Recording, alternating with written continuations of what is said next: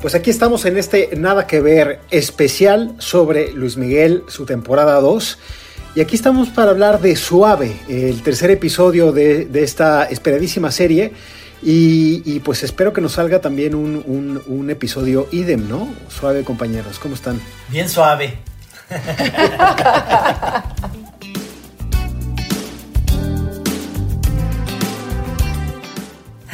Bien, eh, bien y de buenas. Otro domingo más de. Oigan, y compartirles que en los últimos tres eh, eh, taxis que me he subido en, los, últimos días, está Luis Miguel de fondo.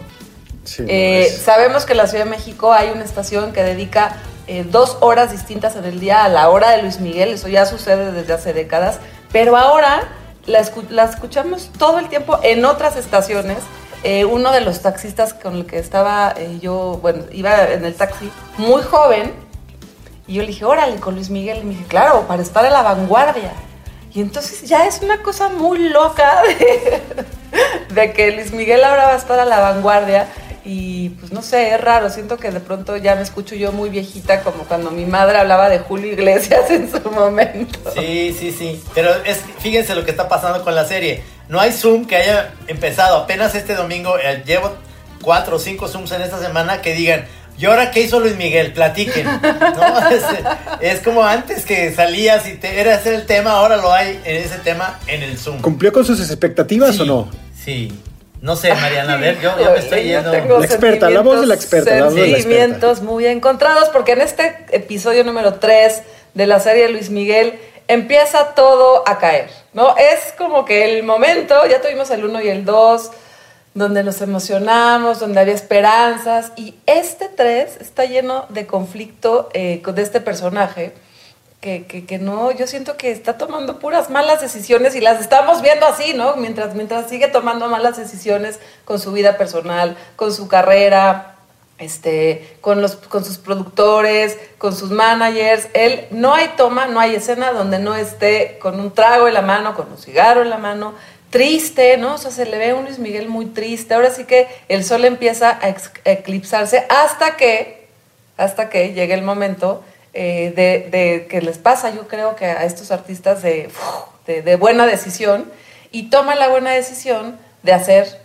uno de los, para mí, más entrañables discos de mi memoria emocional.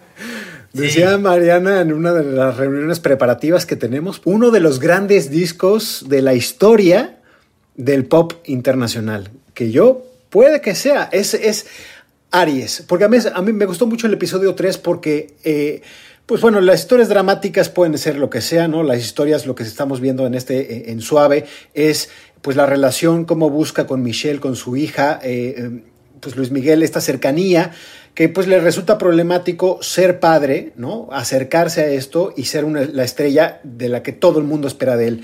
Pero a mí es un episodio donde siempre que hay música, siempre que está, nos llevan, nos llevan y nos ponen detrás de las bambalinas. Disfruto mucho estos episodios y efectivamente porque aquí está un poco la concepción, la creación de este taquillazo que fue este álbum de 1993, Aries. Efectivamente, es un disco que precisamente también me puse a escuchar el otro día ya conocí algunas canciones, pero ya yo soy, eh, la verdad, no le, no le he entrado demasiado a los discos de Luis Miguel. Claro que sé las canciones, pero ya por disco, ya cuando vi la, lista de, canciones que vienen, todas son hits. Es, un gran disco, por supuesto que lo, lo escuché el otro día en la noche con un vinito blanco, va muy bien y me, me fue perfecto escucharlo porque además es un episodio en el que vemos a un Luis Miguel, obviamente viaja en el tiempo en, entre 2005, 2007, eh, por ahí, para, hacia atrás, y vemos a un Luis Miguel que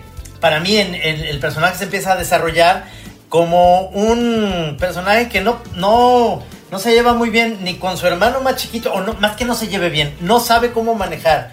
Eh, con su fama y con todo ese, su tiempo que se la pasa realmente bomba, digamos, como, como estrella de pop, pero no sabe ser buen hermano grande ni buen papá en apariencia en estos episodios.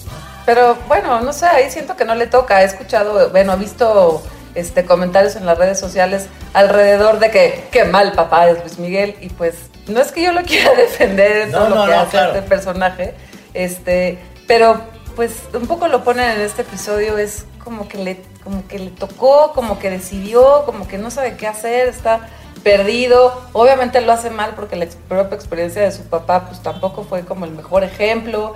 Eh, y este episodio, pues así como lo dices tú, no tal cual, lo pone así en evidencia. Y me encanta que menciones eh, el disco de Aries y me encanta que ahora que lo pudiste oír completo, pues sí, como que vacilando todos los éxitos que tuvo eh, este álbum, que además tiene una cosa muy extraña para su momento, que combina este rhythm and blues, pero tiene balada, pero además Luis Miguel viene del disco de romanza y entonces pues yo tiene todavía algunas así romanticonas que no cantaría yo hoy, ¿eh?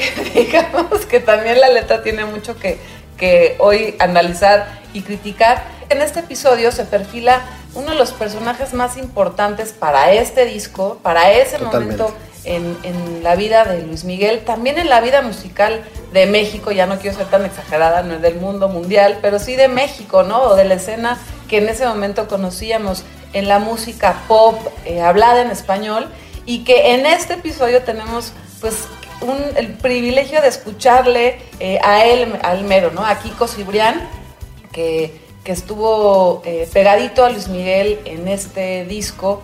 Qué difícil ha de haber sido también convivir con ese Luis Miguel tan problematizado con su vida personal y aquí lo tenemos en Nada que ver para que nos cuente qué significa eh, la serie, qué significa ese momento y cómo lo ve hoy a distancia también.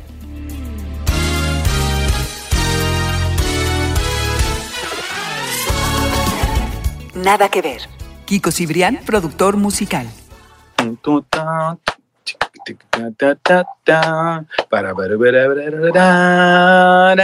Es lo que tiene Luis Miguel, que él sea dueña de las canciones. O sea, él tiene eso. La que sea, sabor a mí, por decir. El bolero más trillado de la historia, por decir.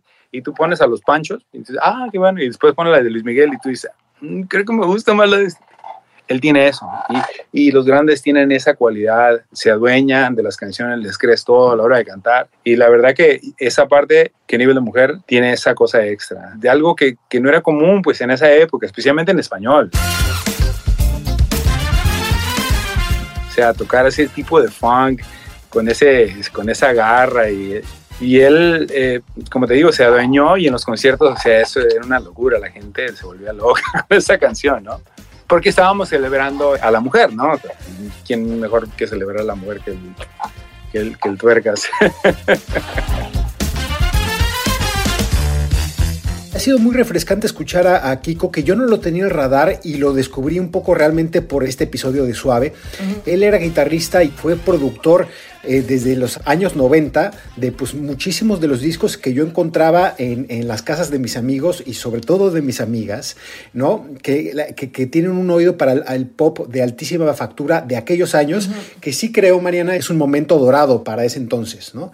y mm, interesante también que Kiko, no solamente fue importante en la vida de Luis Miguel, sino que también es importante en la producción, en la producción de esta serie, porque él hace la producción musical, aprendió a trabajar con eh, pues Diego Boneta, que Diego Boneta ahora se ha convertido, le ha dado una nueva voz a Luis Miguel interpretando sus canciones, ¿no? Sí, por supuesto. Y también nos estamos dando cuenta que eh, esta introducción de un personaje importantísimo para la música en ese momento y sigue siendo alguien, un productor muy respetado, eh, hay, un, hay un momento, y lo platicábamos el otro día, que es ya Luis Miguel se da cuenta que no es el único sol que brilla en este universo, sino que ya tiene competencia. ¿no? y, eso, y eso hace que también aterrice un poco a Luis Miguel de, narices o de, nariz, pues de frente, a, esta realidad en la que no es el, o sea, se empieza a dar cuenta que no es el único que brilla y le sale ese lado de la envidia, del coraje, del, es, muy interesante. La competitividad. Sí, totalmente. Eso, es, eso es muy interesante en este episodio. Y eso a Luis Miguel, pues le, picó un poco las agallas, ¿no? O sea, lo puso como a competir y dijo, pues ahora vamos a hacer una, una fórmula, una fórmula que me vuelva a relanzar. Y es así, es en este entorno que nace, que nace Aries, ¿no? Mi papá tenía una frase, eh, un refrán popular que era que, para, la, para que la cuña apriete tiene que ser del mismo palo, ¿no? Y, en el episodio, en este episodio vemos, sí, justo cuando hay otro que se le puede parecer, que viene del pop, que es simpático, además, Luis Miguel no está siendo simpático en esta temporada de su vida, eh, logra darse cuenta de que tiene que hacer algo, ¿no? Y entonces empiezan a producir este disco Aries, que tiene unos exitazos. Este disco eh, además empieza a utilizar sintetizadores. Luis Miguel como que tenía la influencia de mucha música que se estaba haciendo en Estados Unidos en esa época, pop, y, lo intenta traer, entonces mete este tipo de ritmos, mete rhythm and blues, pero también boleros, eh, siempre como manteniendo eh, esta idea que él tenía de ser novedoso, de, partir un poco eh, lo que había hecho antes. Es un noveno disco a pesar de todo, ¿no? Él ya tiene mucha experiencia en este tipo de producciones grandísimas, en donde hay instrumentales, en donde hay orquesta. Yo siento que en ese disco eh, estábamos como que en una búsqueda y él tenía como que ganas de experimentar con otros estilos de música, con algo diferente. Yo lo veía él que, quería hacer algo nuevo. Y no es que lo, que hizo con Juan Carlos no funcionara, porque hicieron cosas espectaculares. O sea, yo la verdad que hasta la fecha, en las últimas giras de Mickey, cuando tocamos cosas de, de 20 años y todo lo que hizo Juan Carlos, o sea, es, lo único que tienes que hacer es aplaudirle al tipo, porque es un genio, la verdad, un genio. Pero igual lo que hizo Bebu, los discos de romance que hizo Armando, o sea, los tienes que aplaudir porque son discazos, pues, y son clásicos de toda la vida. Pero en este disco de Aries, creo que él quería hacer algo diferente y andaba en esa búsqueda. Puede que funcione, puede que no funcione. Durante esa época, yo recuerdo que pues, a mí me culpaban de que me había equivocado, que había hecho un disco para músicos y que esto no iba a funcionar. Ya sabes, lo, lo de siempre, ¿no? Lo de siempre sucede estos, estas cosas suceden. Siempre hay alguien que dice, no, esto no sirve, esto no funciona. Eh, de este disco, de verdad que, que yo me lo, me lo, volví a echar todo completo y casi casi que me sabía los gemiditos en donde se, este, estaba Luis Miguel. Hay una que tiene unas risas que yo me las sabía en qué momento llegaban, el orden del disco, cómo ¿Cómo no este, tener en la memoria la, rola de ayer, ¿no? Hasta que me olvides, que ya habíamos hablado en el episodio eh, pasado. Estuvo en el número uno del Billboard, este, este disco, casi cinco meses, 19 semanas en el Billboard, en el Billboard Latino, lo cual hoy en día pues es imposible, ¿no? Pensar que algún disco pudiera estar eh, casi medio año en ese lugar. El disco fue un súper éxito. O sea, yo lo veo en las giras y no quiere hablar de otra cosa, porque lo puedo ver, te puedo decir, bueno, las regalías, pero en, en, las, en las ventas del disco. Yo vi a la gente, hubo un cambio en, en su público, fue un súper recontracambio. Él fue de pronto, o sea, ya empezamos a tocar en estadios de fútbol, cosas enormes, o sea, y, y, se sentía una energía que no se había sentido antes, ni después, en serio, ni antes ni después. Ese disco fue algo súper especial. Aparte, la banda que se armó en vivo eh, para esa gira, ahí hubo un cambio radical. Él decidió cambiar a la banda este, y yo le debía conseguir músicos nuevos y fue como que un cambio súper radical, porque después de ese disco vino el disco del de, concierto, que fue un disco en vivo y que fue también otra locura, ¿no? Porque la gente, todos sus fans tenían esa copia y fue un disco que se vendió muchísimo porque se acordaban de esa época, pues, y todavía se acuerdan de esa época.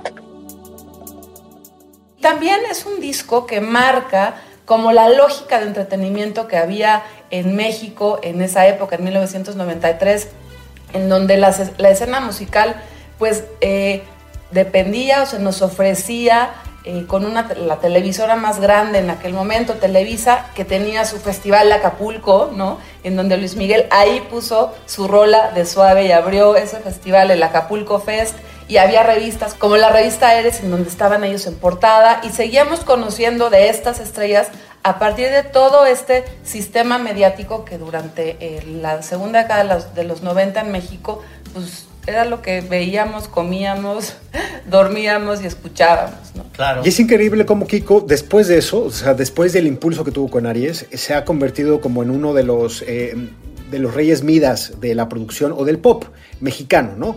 Eh, ha hecho todos, ha producido todos los discos de Rake, que es, que es un grupo que también eh, ha tenido mucho más, eh, mucho más fama en la actualidad o más recién en los últimos años, podemos decir.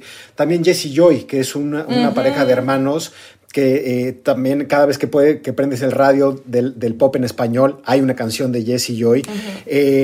ha, ha, ha, estado ahí, incluso veo, estuvo en un estuvo como parte de un, de un, ensamble mucho más grande de productores de un disco de Frank Sinatra en el 94. Es decir, justo después de, de haber trabajado en Aries, le, produce los, le produjo vocales a, a, Frank Sinatra, que no es cosa menor. Entonces, eh, yo, yo creo que también está bien que a pesar de, eh, eh, toda la vida dramática que pueda traer la serie, la temporada 2 de Luis Miguel, nos descubra estos personajes que son de, carne y hueso, que existieron y que a lo mejor, pues, en mi caso, yo no conocía y que está bien saber pues, que hay titanes, titanes de la producción como esto. En mis planes no estaba ser productor o ser compositor. O sea, yo, yo, quería ser músico de estudio o quería ser este guitarrista de jazz. No me era más como que tratar de ser músico, ¿no? Y crear música a un nivel eh, más como, como solista, vamos a decir. En la conversación que tuve con Mickey después de 20 años de no vernos, eh, le dije, ¿no? Que yo estaba muy agradecido con él por tanto que me había ayudado, porque claro, cuando viene Aries, o sea, todo el mundo me le preguntaba, oye, ¿quién va a ser tu disco? Lo va a ser Kiko. ¿Y, y quién es Kiko? ¿Kiko qué? ¿Kiko quién? ¿No? O sea, ya sabes, ¿no? Lo que sucede. No, Miki, tu productor es, es este Juan Carlos Calderón. Tu productor es Armando Manzanero. Bebo Silvetti. ¿Kiko quién? ¿Quién es ese güey? O sea, ¿me entiendes? Entonces, yo le agradezco mucho porque él, o sea, como la, la gente que juega póker, ¿no? Y que pone todos los chips ahí al centro y se la juega, ¿no? Y yo siento que él hizo eso conmigo, entonces yo estoy muy agradecido.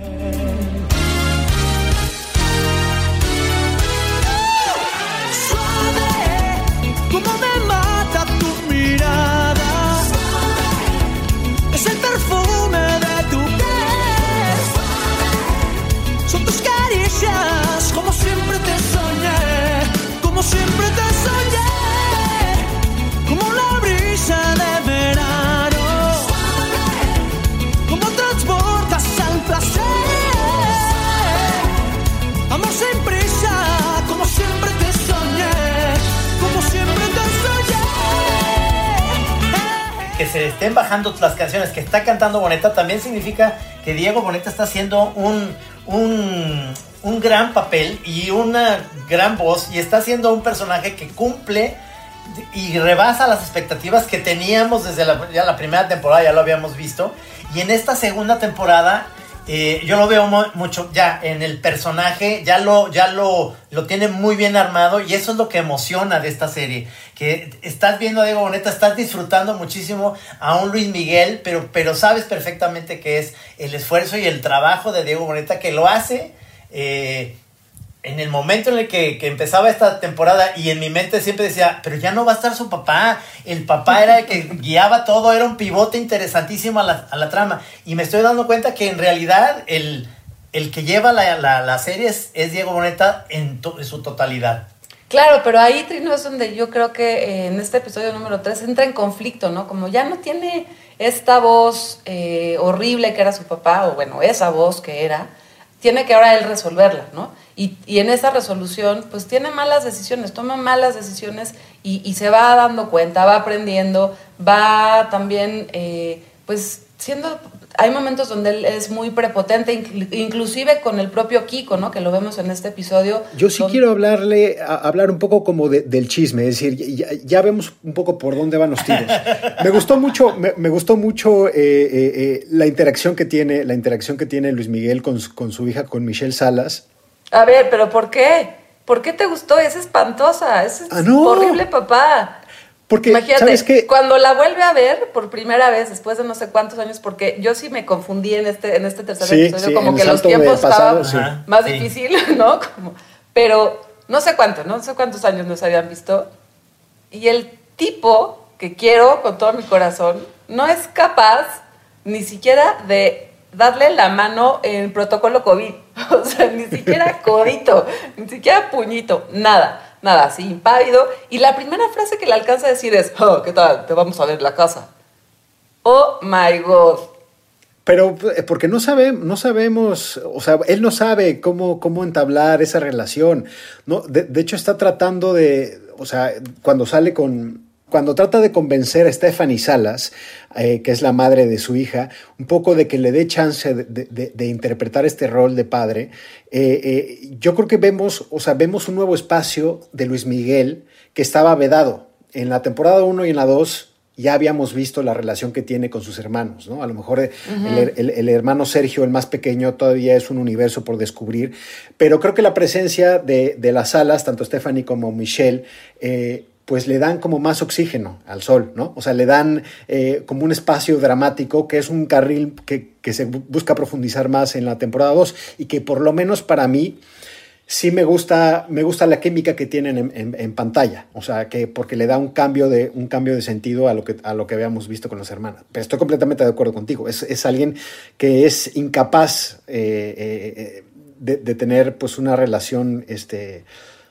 sensible, ¿no? O Sí, sea, aquí ya es muy raro porque ya no sé si estamos hablando del verdadero, del falso, de la ficción, de la serie. Eso, sí, eso Este, Pero, pero digamos que en, la, en el episodio número 3, este personaje que es Luis Miguel, el papá Luis Miguel, qué dolor, o sea, qué dolor que no puede, no puede, o sea, y se le ve que como que intenta, pero ni siquiera tiene como que tres frases para hilar. Eh, a mí me encantó la, la interpretación de la mamá, ¿no? Sí. Es idéntica a, a la- Totalmente, a- a quien está basado en la vida real, Ajá. en toda su actitud, ¿no? En los ojazos que tiene y en esta duda también constante de, híjole, pues este cuate se aparece, se desaparece, ¿hasta dónde voy a dejar ir a mi hija con este cuate que se aparece y se desaparece, ¿no? Como que también intenta ahí dibujar las dudas de una mamá que, que ante un papá que pues no está. Oye, y yo nada más no quiero dejar de mencionar el dato de que la, la chava que interpreta a, a, mm, a la hija de Luis Miguel se llama Macarena, Macarena. Achaga. Macarena Achaga, que es la novia de Juan Pablo Zurita. Entonces hay un pulso ahí entre estas historias que digo, ¿no? Son dos chavos. Además, eh, eh, Macarena ha dicho así eh, directamente que ella no creció con la música de Luis Miguel, así que todo esto es un papel de ficción total y absoluto para ella. Y, y está interesante cómo se, cómo se convierte en un pulso con, con- con su pareja dentro de la misma serie, para hablar de, de estos, pues de estas escenas eh, metafísicas, ¿no? En varios planos. Exacto, el metatexto. Exacto, exacto, exacto. Nada que ver. Bueno, compañeros, pues nos escuchamos la próxima semana con el episodio número 4 y recuerden, aquí estaremos siempre para mostrarles el lado oculto del sol de esta serie que pues nos tiene a todos hablando de esto. Hasta luego. Un saludo a Yulena Iriarte, que con mucha nostalgia dice que regresamos a los 90 porque la entrega es cada semana, ¿no? Y esa era parte también de lo que nos tocaba. Es bueno, en es bueno que se dosifique un poco, ¿no? A mí Porque si no también ya me gusta, pero otra ahí. vez ya no sé si es nostalgia o qué, ¿ves? Sí, sí, Ese es nostalgia. parte del problema, o no sé. Pero sí me gusta esperar cada semana. Sí, a mí también, a mí también. Ese es algo que te hace pensar que hay algo el fin de semana interesante. y no es el fútbol. De acuerdo. Hasta la próxima, compañeros. bueno, chao. Bye bye. Adiós. ¿Cómo explicar que tiene su manera de enamorar tan bella? Me simula su calor, su forma de caminar sensual hacia mí. Déjate llevar por la musicalicidad. Nuestros cuerpos quieren parar. Deja de luchar. Nuestro destino es así.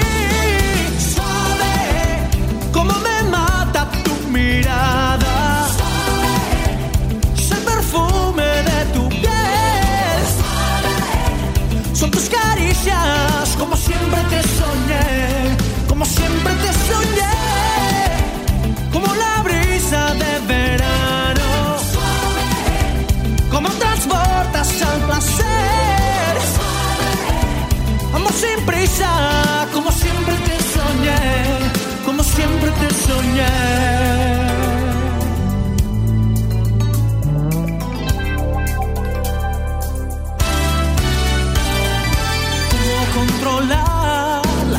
seducción que tienes cuando me das tus besos. Aunque lo quiera evitar, mil cosas me harán pensar que voy hacia ti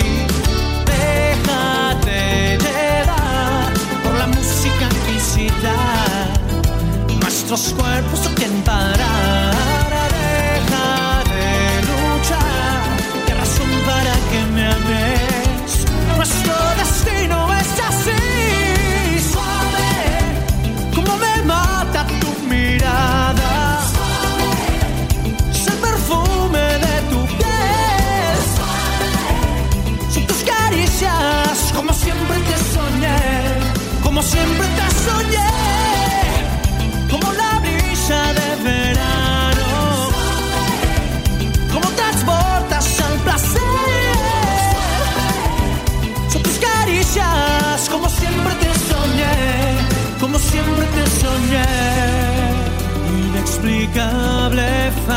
fantasía.